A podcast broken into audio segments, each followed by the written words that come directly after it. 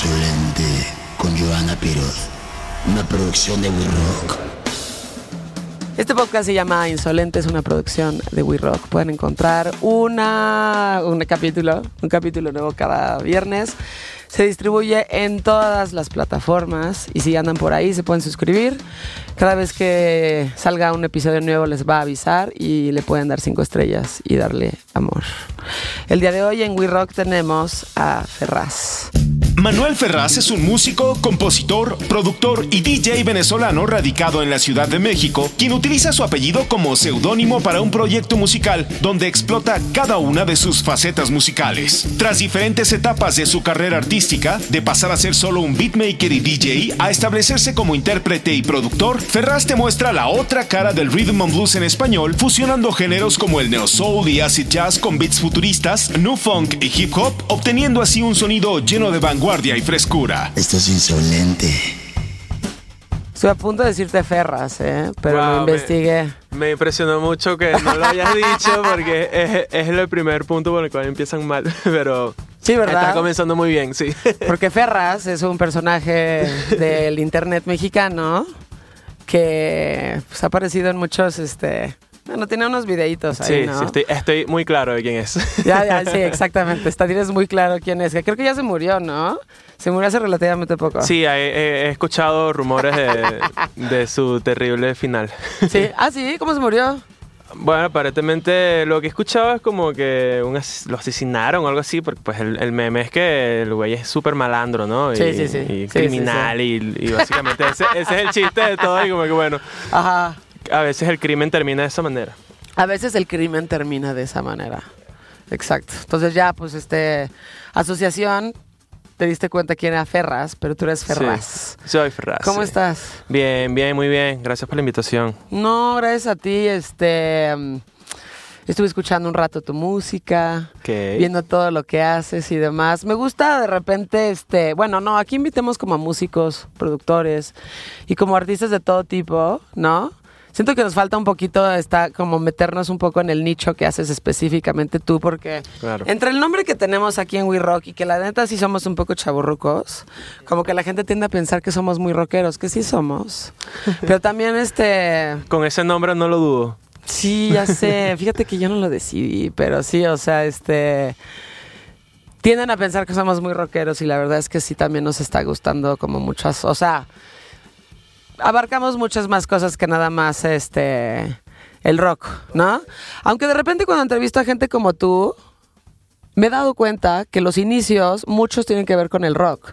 Y cosas que empiezas a escuchar cuando estás este chavito, vas evolucionando, de repente como que tienes esos principios ahí, eh, evolucionas a otra cosa, pero la neta es que el origen de muchas cosas siempre es el punk No, soy, no la excepción, para nada. Lo dijiste, lo acaba de decir todo. Exacto. Sí, sí, el rock es, es- fue una faceta muy importante para mí porque me hizo, sobre todo el punk, entender la música de una manera mucho más divertida y más, más, más sencilla, ¿no? Porque ahorita de repente sí estoy haciendo música que tiene más influencia incluso del jazz, del soul, ¿no? Que es como música técnicamente más compleja que el punk y creo que, que el punk este fue un muy buen inicio para, para acercarme a un instrumento musical y no frustrarme en el proceso de aprender a, a- a- a poder sacar una canción, ¿no? Digamos, es mucho más fácil no sé, sacarte un- un riff de los Ramones en la guitarra que, que pues que, no sé, George Benson en la Claro, guitarra, ¿no? sí. O sea, Eh, Roberta Flack. y sí, sí, y, y como que de adolescente, como que siempre tuve pues la, la influencia del rock muy marcada y como tú dices, o sea, lo dijiste perfecto, ¿no? Luego como vas, vas indagando un poco, también los tiempos van cambiando y, y yo siempre he sido una persona que, que le gusta indagar mucho en, en, en qué más hay, qué, qué- qué- qué hay más allá de esto, ¿no? Pero el rock siempre en mi corazón. Venezuela. Sí. Eres de- venezolano. Soy de Venezuela.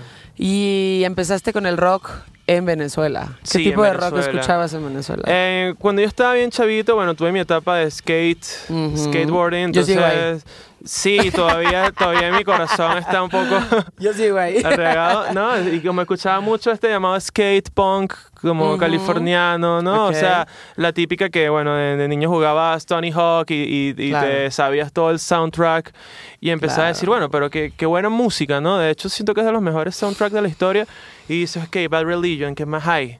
Eh, Claro. eh, no Effects, o qué más hay, ¿no? Ok. Y de repente vas viendo de dónde viene todo esto y, y te echas para atrás y escuchas de Clash y dices, Órale, sí. aquí, aquí más intelecto. ¿no? Claro. Eh, y, y- y estás viendo nuevos Talking Heads y de repente ves esta nueva ola de artistas como, bueno, en, en su momento El System System, que, que era como una especie de Talking Heads con The Clash, pero con sintes. Claro. Entonces como que tú dices, ok, esto tiene algo de rock. Me gusta la energía, del, tiene la energía del punk, pero es música dance. Y ahí fue un poco mi evolución musical de, ok, ¿qué más hay? Justice, eh, Soul Wax. Y dices, ok, la electrónica también puede ser cool. O sea, no es como Más, que... Sí, claro. Y, y ya luego, no sé, después sale, no sé, Flume, Chet Faker, cosas más soul, que me llevó como a, a- a un poco más a- al lado que estoy ahorita. Pero, Ujú. pero creo que sin ninguna de estas etapas este, no hubiese aprendido lo que aprendí y no hubiese captado la música como la capto hoy en día, pues. Entonces, Sí. eso siempre, siempre en- cuando tengo la oportunidad le agradezco al punk por, por hacerme entender la música y, y, y hacer, y hacerme quererla tanto, ¿no? Es un buen inicio, el Sí, punk. Además, sí, este. totalmente.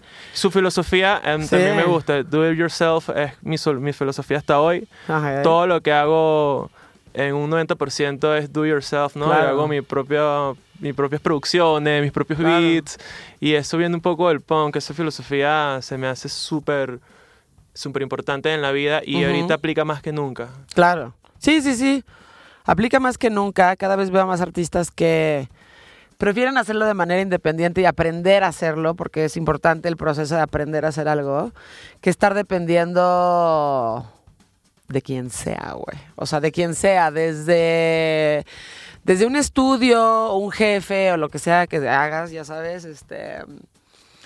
Obviamente hasta como las partes súper grandes como de una oficina o una agencia o este una disquera, una un medio de comunicación, ¿sabes? O sea, Claro. como que cada quien está optando por hacerlo de manera independiente y creo que es una consecuencia de el internet, tal cual. El y de lo que está pasando en general eh, con los contenidos. Yo hice radio 13 años. Ok. Y de repente, güey, para mí era impensable no tener un programa de radio. Ya sabes, Claro, era como claro, güey, claro. ¿qué voy a hacer cuando esto acabe? Porque va a acabar. Y de repente fue como que solita la evolución fue, ok, voy a hacer un podcast, ¿qué es este? Ya Claro, sabes. es la evolución. Digo, no es lo mismo porque no puedo poner música, eso lo, lo extraño mucho y me gustaría seguirlo haciendo y compartir música, que es importantísimo. Pero también tengo esta otra parte donde realmente puedo sentarme a platicar con alguien sin que me estén correteando para poner un pinche comercial o este entrevistar mal a una persona porque solamente tienes siete minutos y a huevo le tienes que preguntar sobre su último sencillo porque para eso fue. Sí, típi- típico, típico entrevista de radio que, que no terminas hablando 100% de lo que querías hablar. Claro. Se vuelve como muy cliché porque tienes que ir al punto de las preguntas obvias que tienes que hacer al Mm, artista. Y es de hueva y, todo el mundo la pasa sí, mal. Sí, sí, yo, yo siempre que tengo la oportunidad en podcast este, lo disfruto mucho porque justo, ¿sabes? Te puedes abrir un poco más y puedes como que realmente decir lo que quieres decir. No, puedes decir lo que quieres decir, que eso es importantísimo. Me costaba mucho trabajo no decir groserías y no expresar mi sentir de verdad en el radio. Lo logré domar por ahí, ya sabes. Pero lo que más me frustraba era no poderme sentar con alguien realmente a platicar porque conocía muchísima gente muy interesante, ¿eh? Y te están correteando y no puedes hablar con esta persona y luego te vuelves este periodista que... mm, ni conoce al artista, él ni se acuerda de ti. Le preguntaste la misma pendejada que le preguntaron los otros güeyes que llevan el tour de medios que lleva todo el día haciendo esto, ya sabes. Y no creo que realmente puedas ser un periodista de música cuando estas personas no te conocen. O sea, no te conocen, no te invitan a sus cumpleaños, no piensan Claro, en claro. ti cuando tienen un lanzamiento o cuando alguien quiere, o sea, cuando le quieren enseñar tu música. Si no estableces esa relación con el artista realmente no estás haciendo tu chamba, ¿sabes? O Sí, sea, entonces eres un reporterito que va y les pregunta dos, tres pendejadas y ya pues se regresa, pero Claro. si no te vuelves, viste, este... Eh, The Enemy.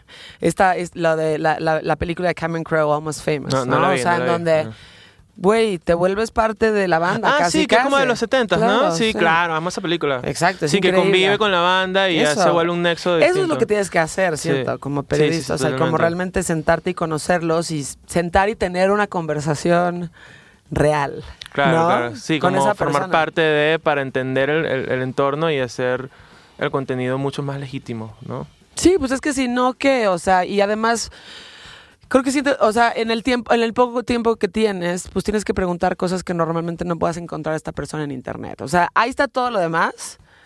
Pregúntale y establece una conversación, una relación con esta persona de cosas que a lo mejor no ha podido expresar en alguna otra entrevista. ¿no? Totalmente de acuerdo. sí. ¿A ti qué te ha faltado decir, por ejemplo? Ah, de ¿En qué te has sentido, en qué te has sentido frustrado en entrevistas en donde dices, güey, me hubiera gustado hablar de esto, me hubiera gustado hablar de esto, me hubiera gustado. Es que no siempre, sé, o siempre sea, voy predeterminado en que va a ser muy cliché la cuestión, ¿sabes? Como que, ah, obviamente me van a preguntar del último sencillo, de cuáles son mis influencias, de con quién me gustaría colaborar. Ajá. Y como que nunca tengo altas expectativas, en realidad. Como que... Pero cuando son podcasts sí, sí es como de que, ok, sé que esta vez es más tranquilo, como que de repente la gente que hace podcast también siento que, que al, al dedic- al dedicarse a esto, como que justo buscan eso, ¿no? Una conversación con el artista Claro. y, y lo hace un contenido como realmente más interesante para los fans del artista que estás entrevistando, lo que sea, ¿no? Entonces se me hace, se me hace súper chido Por la invitación. supuesto. ¿Hay algunos que escuches? ¿Hay podcasts que escuches? ¿Que te no, gustan? no consumo mucho podcast porque como me dedico a la música precisamente, esto es irónico, pero no tengo mucho tiempo incluso para escuchar música porque ¿Ah, sí? no, ni modo de que voy a hacer, ah, ok, voy a hacer esta canción, pero voy a escuchar música mientras tanto. Ok. Como que los momentos para escuchar música, los momentos que tengo para escuchar podcast o música son momentos que, que los uso para escuchar música y, Sí. y- y- y- mantenerme un poco al día. Pero tristemente no tengo mucho tiempo para escuchar otras cosas, ¿no? Porque Ujú. estos son como tiempos donde estás viajando o, o es como que, ok, esta vez, bueno, me descargo esta Sí, cuando realmente a- estás así Sí. en un avión, en un camión. Sí, desearía, desearía la verdad que poder tener un poco de tiempo. Hay un podcast que, que, bueno, que lo pongo en YouTube cuando voy a comer, Ok. Este, porque me gusta ver algo mientras, mientras como. Y es de un comediante venezolano que se llama Led Varela, que él es un comediante que básicamente dice noticias. Entonces en realidad lo, lo pongo para escuchar noticias, pero él le da un toque de humor que me gusta porque conecto con, con su tipo de humor o qué sé yo, ¿no? Entonces como que ese es como el único que de repente... Escuchas. De repente escucho y escucho a veces, no, porque es largo, un, uno, un podcast de Soul Lection, que es como mi crew favorito de música, Ujú. pero es más, no hablan casi, Ok. casi.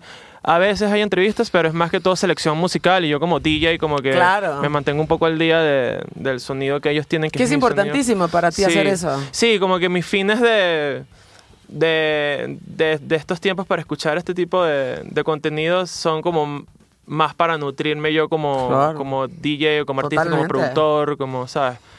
Totalmente. O sea, tú tienes que estar escuchando música constantemente, Sí, totalmente. ¿no? Sí, sí, sí. O sea, supongo que te debes, o sea, como te debe de... Pues lo que le pasa a todo el mundo con, el, con la música, ¿no? Pero tú en particular, porque tú te dedicas a esto, este, como de... Güey, ¿cómo, ¿cómo hicieron que sonara así? ¿Esto de dónde viene? ¿Esto Totalmente. dónde los ampliaron? ¿Esto por qué está hecho así? Este, o sea, como que debe de ser este un ejercicio constante de creatividad y de pues conocimiento, ¿no? Sí, totalmente, totalmente. Siempre trato de estar al, al día y, y que de manera, a medida que vaya pasando el tiempo tratar de seguir entendiendo cómo, cómo, cómo, cómo la gente consume música, sobre todo este, cómo mantenerte fresco como productor, cómo hacer que tu sonido sea vigente. O sea, llegar un día en el que no.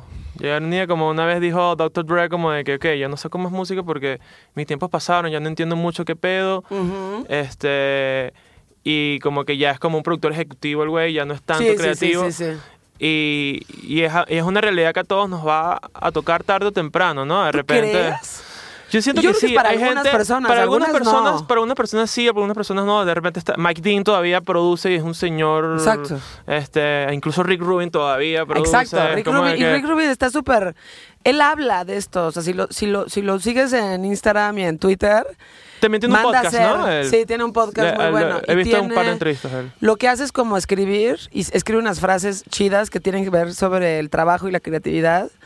Y justo como que si, si tuvieras que... mm, Si tuvieras que agarrar como una, una idea en general de Rick Rubin, está hablando como del proceso constante de la creación y de cómo te tienes que forzar constantemente a seguir siendo creativo, a seguir escuchando y a no forzar el proceso creativo, pero sí en trabajarlo, en no frustrarte si no es perfecto siempre, sino Sí. como trabajarlo y trabajarlo y a lo mejor no encerrarte en esta idea como Dr. Dre, donde dices, ya mi tiempo ya Sí, pasó. claro, exactamente. Siento que, por ejemplo, Rick Rubin lo trabajó demasiado, como de que, de que él entendió esto desde un principio. Sí. y, y justo lo que te digo de mantenerte abierto a, las a los nuevos tiempos, a la- a- abiertos a cómo la gente consume música hoy en día, lo, ha lo ha mantenido este, vigente, ¿no? Claro. Hasta ahorita ya siendo una persona mayor, ¿me entiendes? Como que, Sí. como que justo es lo que, es el tipo de ejemplos que yo que, que yo veo, o, o también Pharrell también lo dice mucho, es como que, ok, este, esta, gente, Claro. esta gente tiene muy claro este mindset y, y,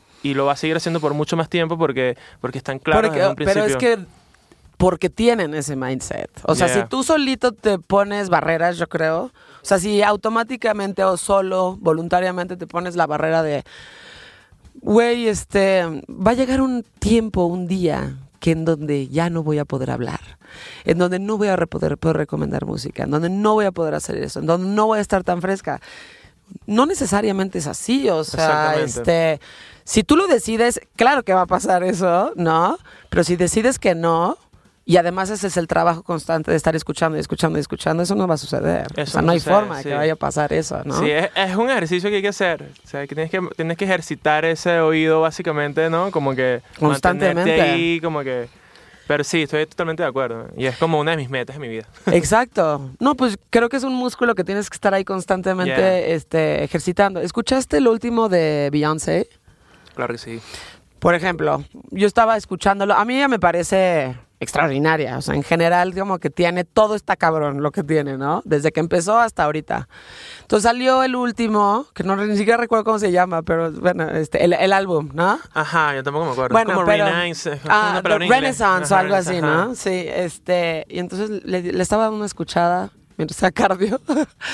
Eh, y noté, por ejemplo, estos, este, cómo, digo, seguramente generaciones un poco más chicas que yo no, no, no les va a hacer tanta congruencia.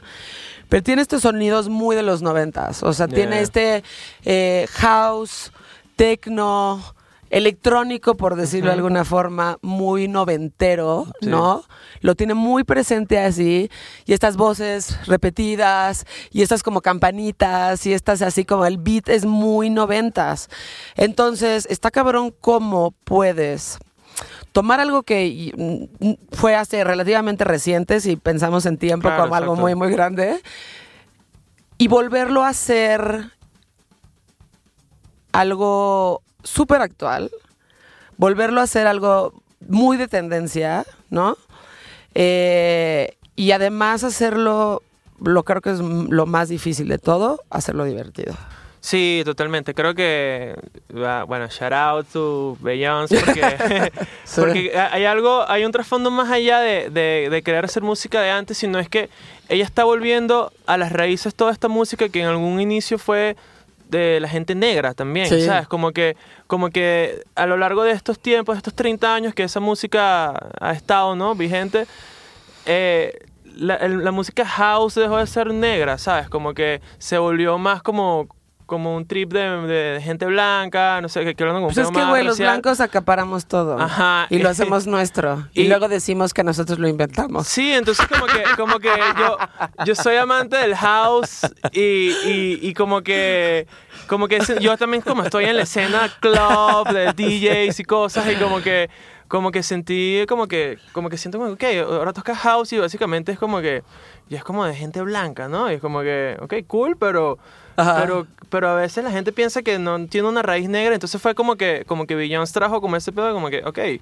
Sí. esto, estos son nuestras raíces también y, y, y este- y Claro. todo ese álbum es un viaje de un, pequeño viaje a la música electrónica y urbana pues de, de sus raíces y todo ese pedo y como Ujú. que como que se me hizo increíble y de paso es, es divertido es, está No vigente es divertidísimo. o es- sea, está bien hecho o sea no se claro. siente forzado es como que wow Sí, sí, sí, sí, sí.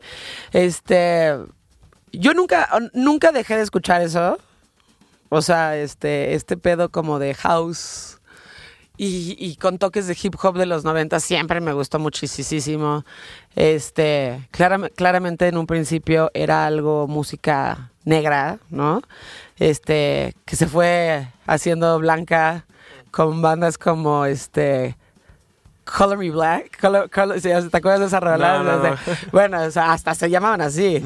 O sea, Color Me White. Así era como de wow. O sea, no solamente se lo robaba, pero, pero obviamente tenía como. Este. O sea, las bases era todo negro, ¿no? Este.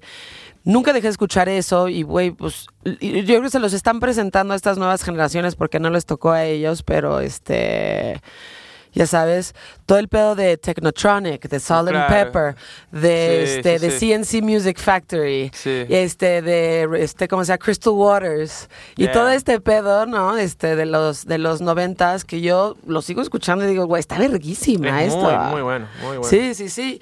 Y lo agarró y, y le está dando un revival ahí muy interesante. Y, o sea, claramente le va a ir bien porque es Beyoncé.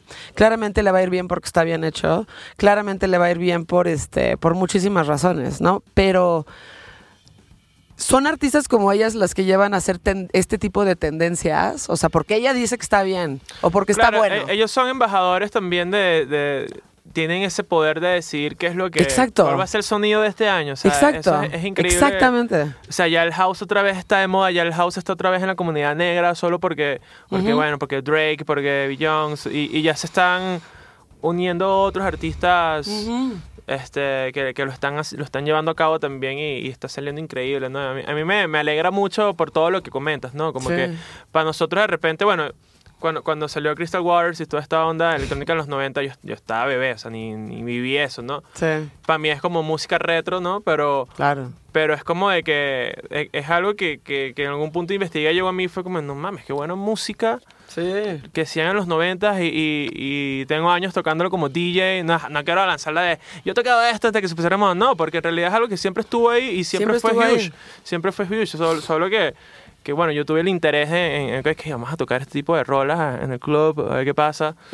Y ya sonaban desde hace años y todavía suenan. Claro. Y, y ahora que, que, bueno, que Beñón sacó este disco, es como de que, ok, o sea, ya, ya es este revival que siempre sucede, ¿no? La música es cíclica, cada cierto Claro. tiempo. Por ejemplo, antes de esto estaba de moda la música de los 80, ¿no? Y entonces, no sé, Sí. escuchabas, eh, no sé, este, incluso Tame Impala tiene como estas cosas medio ochenteras, medio, Sí. ¿sabes? Qué sé yo. Y, y, y siempre hay una moda nueva, ¿sabes? E incluso ya estoy viendo como que está de moda en los 2000, como que hay morritos de que sabes que oh, Blink 182 y cuando cuando Blink 182 ellos no, ex- no ni, ni existían y, y- y para ellos como que oh música retro y yo como que yo sí vi ese pedo no de los 2000 como Claro. que- y es como de que ok ahora ves a los morritos que quieren vestirse así y, y son skateboarders y escuchan Por supuesto. escuchan pop punk sabes y es como de que ok que es cíclico no es como que cada, como que cada 30 años sucede eso. Entonces es interesante y, y- y es interesante la manera en que en que vuelve porque vuelve como con la nueva tecnología también. O sea ya ya de repente la- el- las cosas que fallaban en los 80 para que sonara pulido ya no tienen ese pedo porque las tecnologías ah, pues ha- hacen que las cosas no sé suenen más pulidas sabes Claro. como que suenen más top todo. Entonces como que es interesante sabes como que ya, ya quiero ver cuál va a ser la- el, el ciclo del 2010 ¿sabes? no sé Sí, no sé, y quién sabe qué vaya a venir, pero sí, definitivamente de, de tiempo para acá estamos en los 2000 otra vez, totalmente. Y lo ves en mucho en la moda, ¿no? Lo ves mucho en euforia. Euforia es como, güey, esa es la moda de cuando yo estaba en la escuela, chavititita, y veía así, pues así tal cual se vestía, ¿no? O sea, Exacto, este, exacto. Obviamente con un medio twist así como más actualizado, pero güey, esos zapatos, las bolsas, el Sí, pedo de, ya total, sabes, del lipstick total. así, el delineador en la boca y todo esto. es- estamos otra vez en, en, en pues sí, güey, en los 2000 y sí es cíclico y vamos regresando. Ya no sé si realmente hubo un momento reciente en la música, por ejemplo, en donde realmente estás escuchando algo completamente nuevo. Puede ser que lo estemos viviendo un poco con el reggaetón, ¿no? Sí, puede ser. Y con estas como variaciones dentro del reggaetón, Yo creo que, que el es mucho como de Nafi, Ajá, yo creo que el hip hop en general como que sabe reinventarse muy bien y asimismo el, el, el- el reggaetón también se reinventó de una manera que, que lo hizo más, más vigente, ¿no? Creo que Bad Bunny es el, el ejemplo como él, él, yo que él rescató el reggaetón y, y lo puso en un, en un pedestal que, que antes no era capaz por, por cuestiones estéticas, por cuestiones de moral, ¿sabes? Que, eh, el mindset con el que, que usa Bad Bunny es un poco más ligado al feminismo que, que el machismo que venía arrastrando el reggaetón desde hace muchísimos años. Sí. Entonces como que viene esta nueva ola de que, ¿qué? Yo soy reggaetón, me pinto las uñas y, y, Sí. y de repente se lanza una. No sé si lo hará a propósito para nivel mediático, pero indiferentemente de la razón que él tenga, Sí. este, eh, siento que, que lo- lo- los temas morales y éticos que, que él trae a, a nivel de, de sociedad, coño, son muchos más... Más, más actuales, ¿no? O sea, Sí. mucho menos machista que lo que ya venía Y trayendo. ahora ya no puedes, bueno, creo que igual lo puedes hacer si no te ponen atención, que es la mayoría de las veces por lo- cuando están hablando y cuando estás escuchando letras, pero hay cosas que en las que ya, o sea, que ya son completamente inaceptables. Yo tengo este mm, vinilo del general, ¿no? Que amo con todo mi corazón, pero escuchas las letras y dices, wow, o sea, qué misógino, qué desubicado, sí, sí, sí. qué fuera de lugar, o sea, como de la gorda no, la fea no, este, tú nada más mueve el culo, yo no te quiero acercar, o sea, como y está bien para la época, y, o sea, como que Claro, lo eh, escuchábamos y no lo cuestionábamos. es Hoy entender- pasa eso y será como, güey, cállate, no puedes hacer eso, ¿no? Es entender que era otra época y que, y que, y que en esa época, bueno, que la gente creció con otro mindset. Justo también veía el documental de Woodstock y Ah, dije, no sí. mames, ¿cómo, ¿cómo en 20 años crecimos demasiado como sociedad? Porque yo recuerdo que yo cuando yo estaba niño y vi el, vi el Woodstock, me acuerdo la- el, el pay-per-view lo vi, porque yo de niño era, mi, mi, mi hermana mayor era súper rockera, entonces como que sí, vamos a ver el Woodstock, yo estaba niñito como que, ok, a ver qué pedo.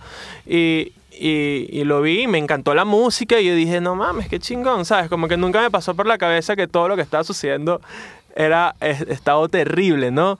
Sí, yo estaba y- ahí. Y, y yo- ¿tú, fuiste, Sí, ¿tú fuiste al Woodstock? Oh. Sí, estaba bien chavita. Le menté a mis papás, claramente, de que iba a ir- de que iba a ir con mis amigas del francés, porque esa es la escuela en la que iba. Así un viaje de amigas en Nueva York. Entonces, no estaba, o sea, las mejores mentiras son las que son mitad verdad, ¿no? Ujú. Entonces, Porque sí, no fue o sea, mentira, fuiste a Nueva York. Fui a Nueva York, no iba con mis amigas, iba sola. ¿Qué edad tenías? 17, 18. Órale. Más grande que tú, pero, o sea, ya, este...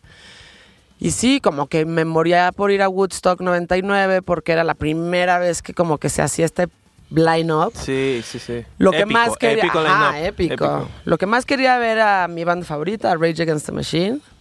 Eh, quería ver a Korn, obviamente, que yo decía, güey, qué pedo con esta pinche banda y su arte y todo lo que estaban sacando en ese momento.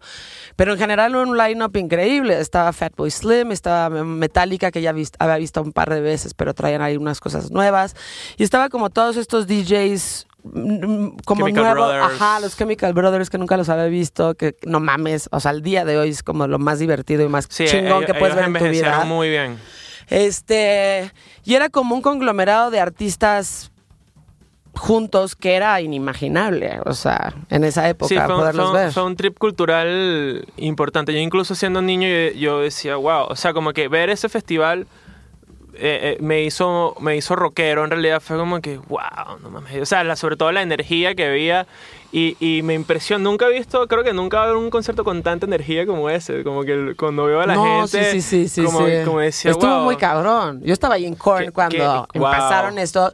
Obviamente, pues sol- sola me puse hasta atrás, o sea, yo no, no me iba a rifar a hacerlo.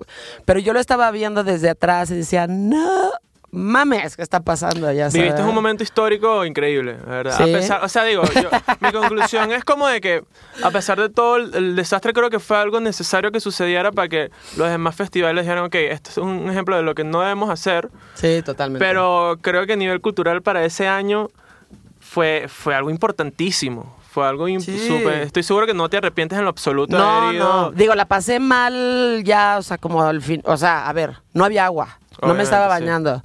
Este, había un calor, o sea, no mames, el calor. Era eh, pasadísimo de lanza.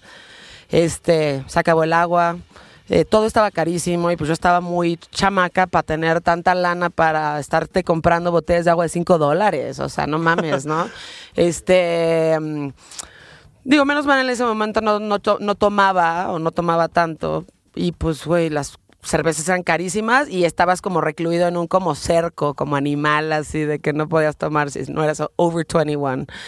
Este, sí vi un desmadre muy cabrón, eh, como a finales del, del segundo día y dije, yo creo que es mejor idea que si estoy sola y así, el domingo me voy temprano en la mañana, porque Claro, además claro. no quiero hacer estas colas de los, ya sabes, el camión y no sé qué. Ya estaba cansada, insolada y deshidratada. Entonces dije, es mejor que me vaya el domingo en la mañanita. Me voy de regreso a Nueva York y pues fue una, claramente fue una buena decisión porque ahí fue cuando empezaron todos los desmadres. Cuando iba de salida ya estaban empezando a romper las bardas de, de madera. Y sí me llevé un cachito chiquitito que tengo guardado en mi casa, Oh, pero del wow. tamaño de mi mano, este, junto con mi boleto, y arranqué un pedazo de la maderita y me la llevé como recuerdo, pero ya estaban empezando a hacer destrozos cuando yo me fui a las 12 del día. Entonces ya para la noche, pues ya estaba todo incendiado y pues el desmadre que sabemos que fue Woodstock Guau, 99. guau. Qué interesante, porque er- la verdad fue, ha sido un festival que a mí me, me marcó mucho mi vida, por alguna razón, como que, como que es como que, wow, no, no puedo Sí. creer esto que esto haya sucedido. Sí, sí, Qué sí, locura. estuvo estuvo cabrón. Pero no me arrepiento para nada, o Claro, sea, claro. no conozco a cualquier persona que ha ido a Woodstock 99 y pues güey, sola. Me, recuer- me, me acuerdo que estaba tan sola, pero estaba bien, ¿eh? O sea, pues ya sabía que iba a pasar eso y puta, me fui a ver a Fatboy Slim, estaba hasta adelante y recuerdo que viajó Nas de Plastilina Mosh y traía una como jarra de una cuba gigante y lo volteé a ver y, y ya sabes, como que la saludé y me dijo, este, ¿qué onda? ¿Eres mexicana? Sí, sí. Y me dio un poco de su cuba y fue como de, ay, qué chingón, una pinche, o sea, un trago de algo fresco, ya sabes. Claro, claro. Este, Líquido. um, líquido, exacto. Y, pero sí, o sea, pues sí, haber vivido eso estuvo, Qué interesante, qué interesante, wow. Estuvo, estuvo, estuvo bastante bueno. Entonces, obviamente, empecé muy chica con la música. eh, pero sí recuerdo, o sea, recuerdo muy bien todo lo que estaba pasando, recuerdo muy bien estos sonidos, recuerdo muy bien como de qué época es cada cosa, ya sabes. Entonces, este, definitivamente estamos ahí de regreso. O sea, Sí. una vez más, estamos, estamos ahí. Em, digo, una de las cosas que más se me hace más difícil para alguien que hace y produce música es hacer algo que realmente sea relevante y sea divertido. O sea, muchas veces piensas en, güey, que suene cabrón, que esté así, que tenga esta textura, bla, bla, bla. Y eso es importante, pero, güey, ¿hace cuánto tiempo no escuchas una rola que dices, güey, qué divertido está escuchar esto? O sea, quiero bailar, Totalmente, me la quiero pasar bien. Creo que lograr eso, pues debe ser lo más difícil que puedes hacer. Sí, creo que uno de, de mis statements para hacer música es que tiene que ser divertido. Sí. Digamos, yo, yo siento que hay música para todo tipo de ocasiones, ¿no? Hay música que es para escuchar en tu coche, hay música que es pa- como para relajarte, este, pero hay música que es pa- para, para el show en vivo, ¿no? Y como que últimamente este, he estado enfocado mucho en que mi show en vivo sea divertido, digamos, es algo que, Claro. que, que- que he estado trabajando mucho. Hay muchas, muchos grupos y muchos artistas que son muy buenos, que sus producciones son muy buenas, Ujú. Pero de repente es música muy lenta, de repente, ¿sabes? Yo pienso mucho también como DJ, como de que al, al final un concierto es, es como algo de, de- es algo nocturno, ¿sabes? Es- la gente Sí. está, está buscando pasarla bien y bueno, he estado trabajando como en un formato en vivo este, que sea muy divertido, o sea, me ha influenciado mucho, por ejemplo, los amigos invisibles, que, que los amigos Qué buenos son, tocan ¿eh? donde tocan, es un hype, es una fiesta y es como de que creo Sí. que se ha perdido últimamente eso, todo ha sido como que todo se ha vuelto muy lento, Sí. todo se ha vuelto como que, o sea, si eres lento tienes que tener, tienes que ser Tame Impala, ¿no? Tienes que tener una mega producción, un sonido, un... Pero creo que si eres un artista eh, independiente, pequeño, que estás empezando, que te quieres ganar a la gente, como que tengo ese mindset de que, coño, tenemos que, que hacerlo divertido, tenemos Claro. que hacerlo... Por, por eso tengo mi, mi faceta muy funky este, y, y canciones como más rápidas, a pesar de que soy, me, me etiquetan como un artista de R&B, como que yo digo, el R&B no tiene que ser lento, a juro, ¿no? El R&B, Sí. el R&B es como el rock, hay de todo tipo de rock, Sí, ¿no? sí, hay grunge, hay punk, hay metal, lo que sea, y creo que en el R&B también, o sea, hay soul, hay, no sé, este, funky, eh, hay como trap también R&B, no sé, este, hay todo, siento yo que que, que no, tiene, no tiene por qué ser lento siempre, ¿no? Y, y- No, y no tiene por qué ser como, híjole, es que no sé si esta sería la palabra, pero como interesante. O sea, pretencioso. ajá, exacto. O sea, de verdad que, creo que hemos perdido un poco como esta, güey, este pedo de salir en la noche ¿eh? Sí. de ir a bailar. O sea, de ir a bailar. Todo el mundo está bailando solo, ¿no? Que no está mal, pero todo el mundo está bailando solo y yo francamente me cansé, bueno, nunca lo logré, pero me cansé de ir a estos lugares en donde están poniendo este como tecno lineal. Güey, no. O sea, me quiero ir a divertir. Un Sí, sí, guitarrazo sí, de sí, repente, sí. un poquito de Clash por acá, un poquito de esto, ya sabes. Sí, lo sí, que en sí, su sí, sí, momento hizo el. CD Sound System, lo que en algún momento hizo Soulwax, que era muy cabrón ir a verlos. este, Sí, sí, sí. Que vayas a bailar, que vayas a divertirte, que te den ganas de levantarte a bailar y que no estés escuchando este tun, tun, tun, tun, y nada más estés como, güey, quiero bailar de verdad. Sí, totalmente. Yo, yo tengo también ese mindset. Este, tengo un proyecto también de fiestas que nació justo de, ese, de esa necesidad de que haya fiestas para gente como uno, digamos. Yo respeto todas las escenas de, de- de música, sobre todo el electrónico, todas las escenas clubs, pero siento que hay escenas clubs que a un punto llega a ser demasiado pretencioso o, ya se deja de tratar de la música, ya hasta un tema hasta de estatus, hasta, hasta un tema Sí. clasista, de- sería capaz Sí. de decir. Sí. Este, porque bueno, esta música como que se, como que eso, como eso lo escuchan en Berlín y eso está de moda allá. Sí, entonces nosotros queremos ser como los europeos, esta es música europea, entonces te lo juro que yo pienso como tú, ¿no? Como que, como que, y para mí es como fuck that shit, ¿sabes? Como que no, además- no neces- la música club no tiene que ser así. Tecno. O sea, no. O house. La gente que va a esas fiestas, la mayoría no, no escucha esa música, ¿sabes? Como que Sí, sí, sí. es ha- más- Habrá muchos que sí, y yo y he visto gente que ama esa música, Sí. pero mucha gente en realidad, muchos están como que pretendiendo que sí les gusta cuando en realidad ni saben ni les interesa qué DJ va Sí. a tocar ni qué música es esa, ¿no? Este, Claro. Y, y yo, bueno, yo cuando hago DJ sets soy bastante rebelde en ese sentido porque todos pensarían que yo voy a tocar, no sé, Deep House o... Ujú. Y es como que, fuck that shit, yo toco dancehall y Claro, toco afrobeats y claro. toco ritmos africanos y latinos que a mí me gustan. Este, y, y ha sido hasta un conflicto como con mi proyecto musical y mis producciones y, y- y esta fiesta que hago que se llama Fino Club, en donde, donde justo juntamos DJs y, y- y ponemos música ecléctica toda la noche, todo tipo de música. Como debe ser. Este, claro, dentro de, un- de ciertos lineamientos para que tenga sentido la noche y, y- por cuestiones de target y que bueno, y, y terminamos este, siendo una fiesta donde, donde, donde vas a escuchar música interesante y se ha vuelto como que la gente que va va, va a escuchar música interesante, pero es música que te hace bailar, la conozcas o no. Exacto. Y llega un punto donde ya pues la gente la conoce porque se está ya la gente ya se corre la voz y la gente ya sabe que en esta fiesta ponen este tipo de música. Ujú. No, eh, como hay fiestas donde no suena ni una voz en toda la noche y la gente está como modo zombie. Perfecto. Eh, me- si- Sí. de- Eso es un, un trip que a la gente le gusta porque si no, no, si no le gustara a la gente no funcionara. Pero no es mi trip y sé que hay mucha gente que no es su Sí. trip. Y justo es como de que, de que, bueno, fuck that shit, hagamos una fiesta de que... También hay muchas fiestas de reggaetón, de perreo que sabes que te van a poner la de, la de, ajá, la de Daddy Yankee, la- las, las típicas. sí, sí, sí, sí. Y tampoco, bueno, tampoco es, tampoco queremos que sea una fiesta cliché. Para eso hay 10.000 antros en la zona rosa donde ponen toda esa música y Claro. perfecto, amo, fucking amo reggaetón. Pero, pero como que siento que eso, como que la monotonía de un lado ni el otro, ¿sabes? Como que, como que o es esto o es esto, como que nosotros tratamos de... o, o yo cuando hago un DJ se trato que sea un intermedio. Bueno, también depende de dónde vaya a tocar, ¿no? Pero, sí. pero es justo este, este mindset de que, de que, ¿sabes?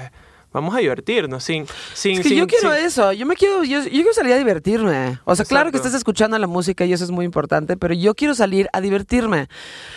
Eh, y justo esta gente que hace como est- esta escena de Berlín, o sea, ya me- me- yo me recorrí lo que pude de los antros en Berlín. La verdad es que te- el tecno no es mi pedo. O sea, Ajá, fui, totalmente. fui para ver cómo es, o sea, cómo es el nightlife en Berlín, que es muy interesante. ¿eh? Pero la verdad es que no estaba bailando nada y yo decía, para mí esto está aburrido. O sea, me interesa ver a la gente, me interesa ver los antros, me interesa ver cómo funciona este pedo de no los voltees a ver y no saques tu teléfono y ya sabes, está bien. La experiencia. La experiencia Yo está también lo haría. O sea, yo iría a Berlín, a Berghain si no pudiera, bailé pero, nada. pero seguro que me pasaría. No bailé absolutamente nada. No la pasé tan bien en los antros. Me la pasé mejor en un bar que existe ahí en un barrio que está, este, está basado en David Lynch y en Twin Peaks. Y toda la chido. música era puta. O sea, lo más sublime que te puedas imaginar. Hasta hice un playlist basado en eso. Eh, que bailando tecno en Berlín, o sea, la verdad no es mi, o sea, yo lo que decías de los amigos invisibles, los vi varias veces y dije, wow, o sea, qué banda tan pinche divertida. Sí, ¿no? total, total. O sea, qué diversión ver estos güeyes y como todo el ensamble que tienen y lo lo, lo amarrados que, su- que no sé, digo, no los veo hace tiempo, Sí, no, pero que siempre han sonado. Sí, ¿no? haciendo los conozcas los vas a disfrutar porque arman una fiesta. Exacto, ¿no? Entonces, este, hemos perdido esta onda de ir a bailar a una fiesta y de que realmente pongan música para que te vayas a divertir y para que vayas a bailar. Y no nada más estés como escuchando este pum, pum, pum, lineal, lineal, lineal, lineal. ¿Me veo bonita? Sí, claro que me veo bonita. Ay, güey, qué hueva, qué hueva Sí, totalmente, sí, ¿no? yo, creo, que- yo creo que si, no, si la gente se sincera consigo misma, también pensarían lo mismo, pero bueno. Este, cada quien con lo suyo, o sea, como que hay, con mucho respeto, pero co- pienso como tú, pa- para mí el, el tecno no es lo mío, como que no, di- llámalo que no lo entiendo, llámalo así, no, no importa, capaz no lo entiendo, Ujú. pero, pero no, al fin y al cabo no, me- no me divierte por ese, Sí, a mí por tampoco. ese tema, ¿sabes? Como que respect y, y me parece una escena muy interesante Claro. muy estética. Este, pues ya tien- tienen años haciendo ese trip. pero bueno, no, no, es, no es mi trip, ¿sabes? Sí, Es como claro. que. Y, y eso, mucho, yo, como siempre, mucho respeto, la neta, pero, Sí, pero no. pero no es lo mío. Pues le, le he, dado, le he dado chance, es como que trataba de meterme en el pedo, pero no- como que no le veo. No le veo tanto lo que busco yo en, un, en, en la vida nocturna, pues. ¿Qué estás escuchando últimamente? Últimamente. Digo, no tienen que ser cosas nuevas, ¿eh? Pero puedes estar escuchando ciertas cosas. Siempre, Mucho. siempre voy para atrás por alguna razón. Siempre me pongo a escuchar, no sé, a Tribe Called Quest, eh, Sí. música de los 70, este, Luther Vandross, no sé. Ajá. Como que... Mucho R&B también. muchas cosas. Sí, escucho más como, como, como productores de SoundCloud. Ok. No sé, como que siempre estoy, viendo como más cosas medio underground.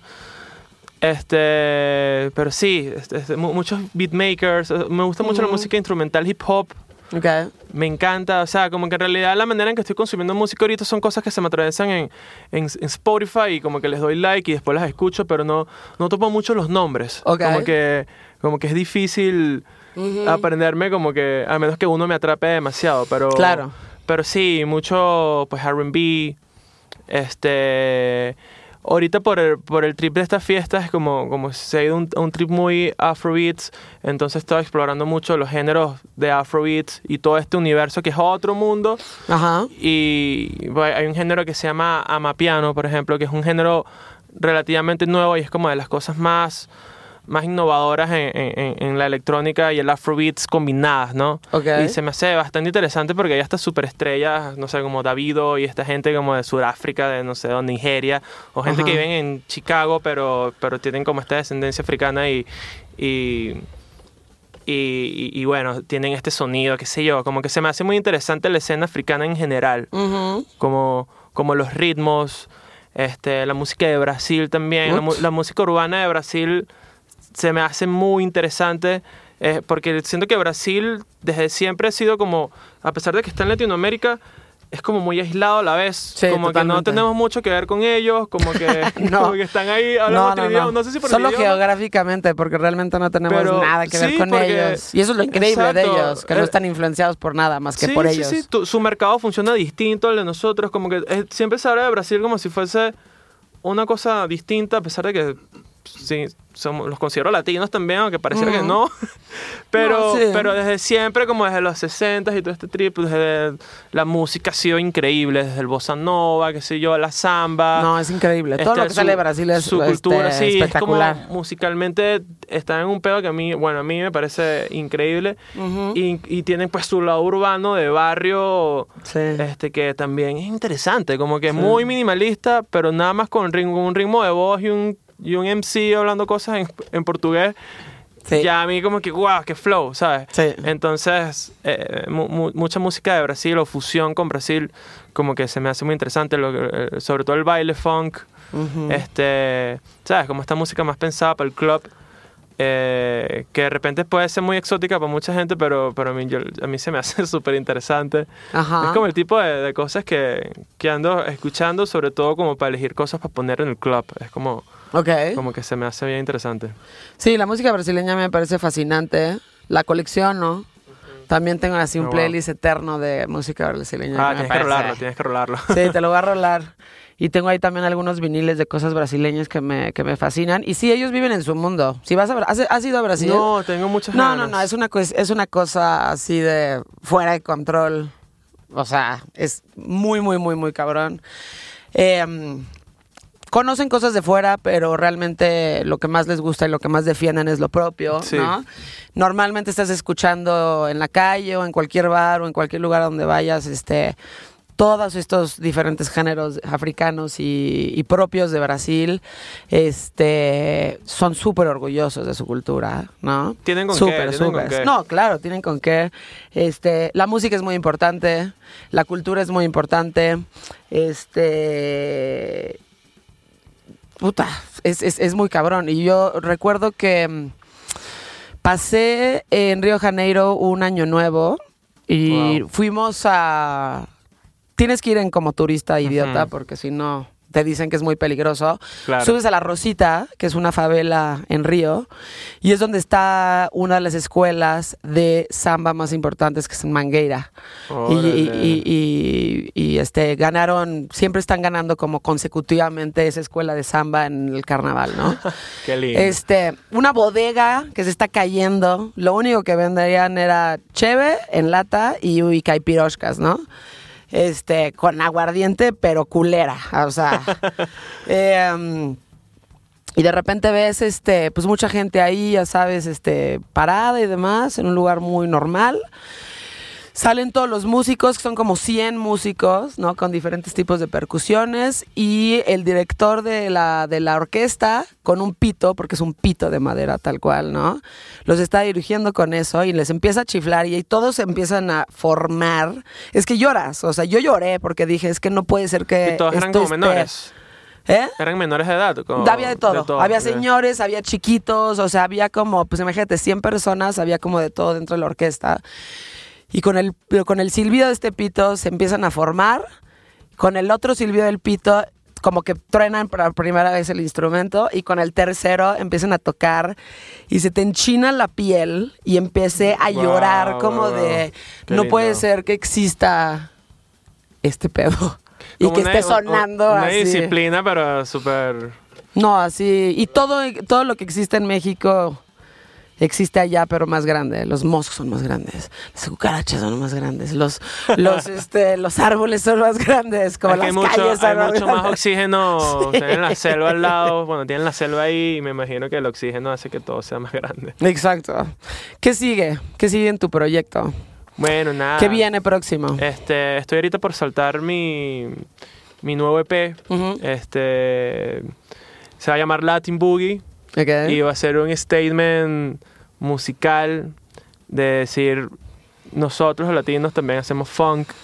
Creo que Ujú. hace falta un espacio para el funk latino y quiero ser vocero de esta, bueno, de, de- de- de este lanzamiento que los quiero llamar hasta una campaña este, para alzar la voz, ¿no? Porque, o sea, digamos, ahorita, en, por ejemplo, en Spotify o en las plataformas no hay como playlist dirigida como a la gente que hace funk. Capaz porque no hay tanta gente que lo haga, no lo sé.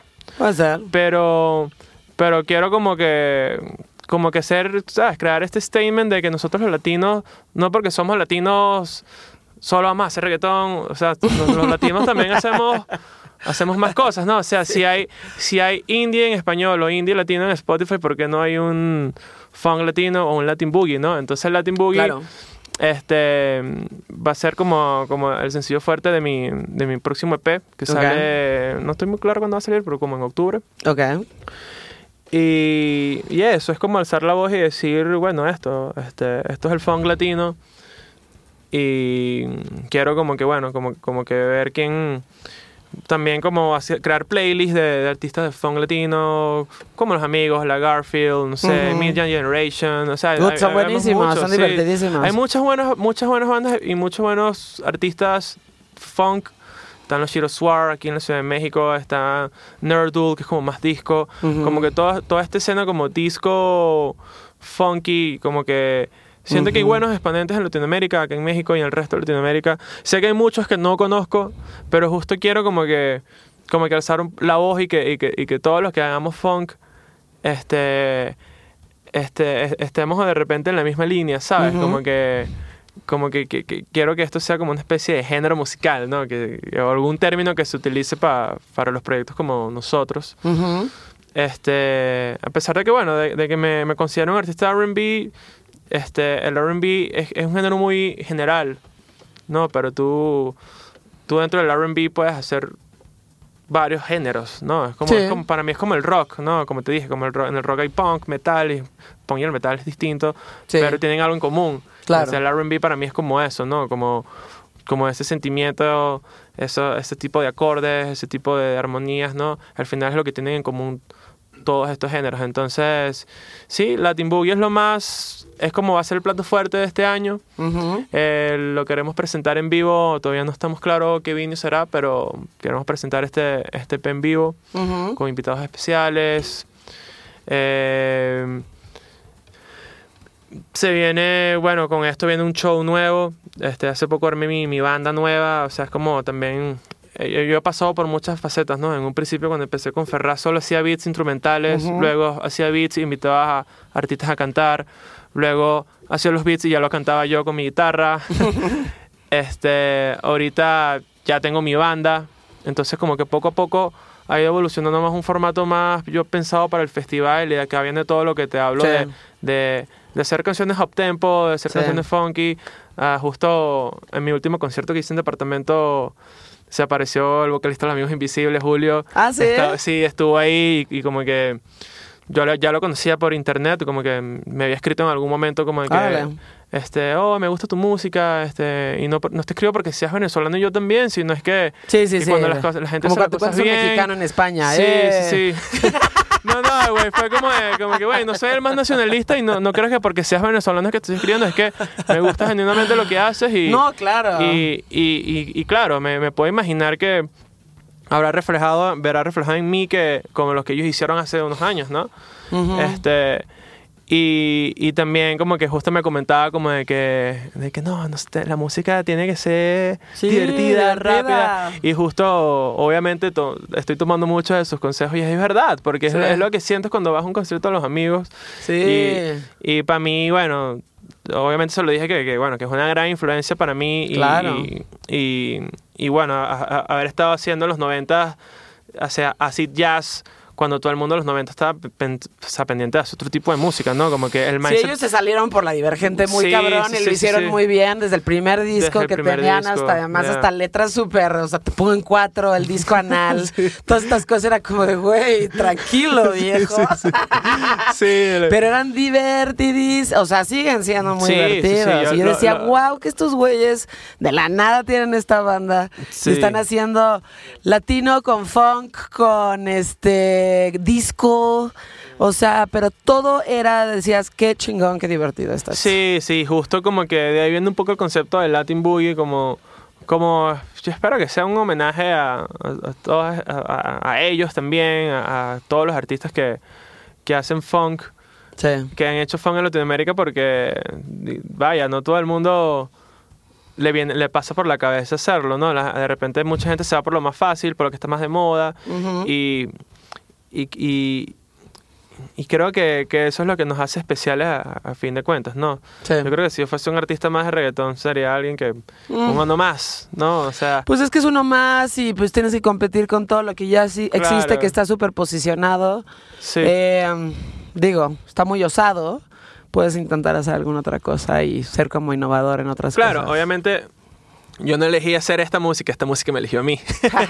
¿Sabes? Como que yo soy bastante, a fin de cuentas soy bastante hippie con lo que hago. En realidad, mis intenciones nunca son de que, no, voy a hacer esta música porque eso es lo que da dinero, como que ese No, nunca bueno. va a ser mi mindset. Yo Sí, creo sí, que sí. si eres bueno en algo y lo haces de corazón y se siente genuino, Claro. la- hay- va a haber un grupo de gente que lo va a sentir, ¿no? O sea, si, si, si el vocalista de Los Amigos Invisibles le gusta mi música, estoy seguro que hay mucha gente por ahí que, que le puede gustar, pero bueno, Por que todavía no, todavía no se topan el nombre, todavía es un camino difícil de recorrer, pero, pero bueno, también por eso estoy aquí, porque sé que, sé, sé que cada, cada espacio de exposición es importante y tú no sabes quién está detrás del Sí, por escuchando. Entonces siempre... Este podcast es muy raro porque sí es un poco de nicho, pero veo las métricas y hay como gente en Polonia escuchando y gente en Hungría y Francia. Saludos a la gente de Hungría. Sí, eh, por ahí hay alguien en Alemania, este, Latinoamérica bastante, Estados Unidos, Canadá y así como de... Yeah. Pues es rarísimo porque de repente tengo como gente que escucha esto en Europa, o sea, del este. Ferraz, muchísimas gracias por este, pues por venir. No, a ti por, la invitación, platicar. neta, que, que buen espacio, siempre mm, agradecido. Muchísimas gracias. A ti. A ti. Pues bueno, eh, lo que escucharon se llama Insolente. Es el podcast producción de We Rock. Pueden encontrar un episodio nuevo cada viernes. Y si ya andan por ahí, suscríbanse y pónganle cinco estrellas. Esto es una producción de We Rock.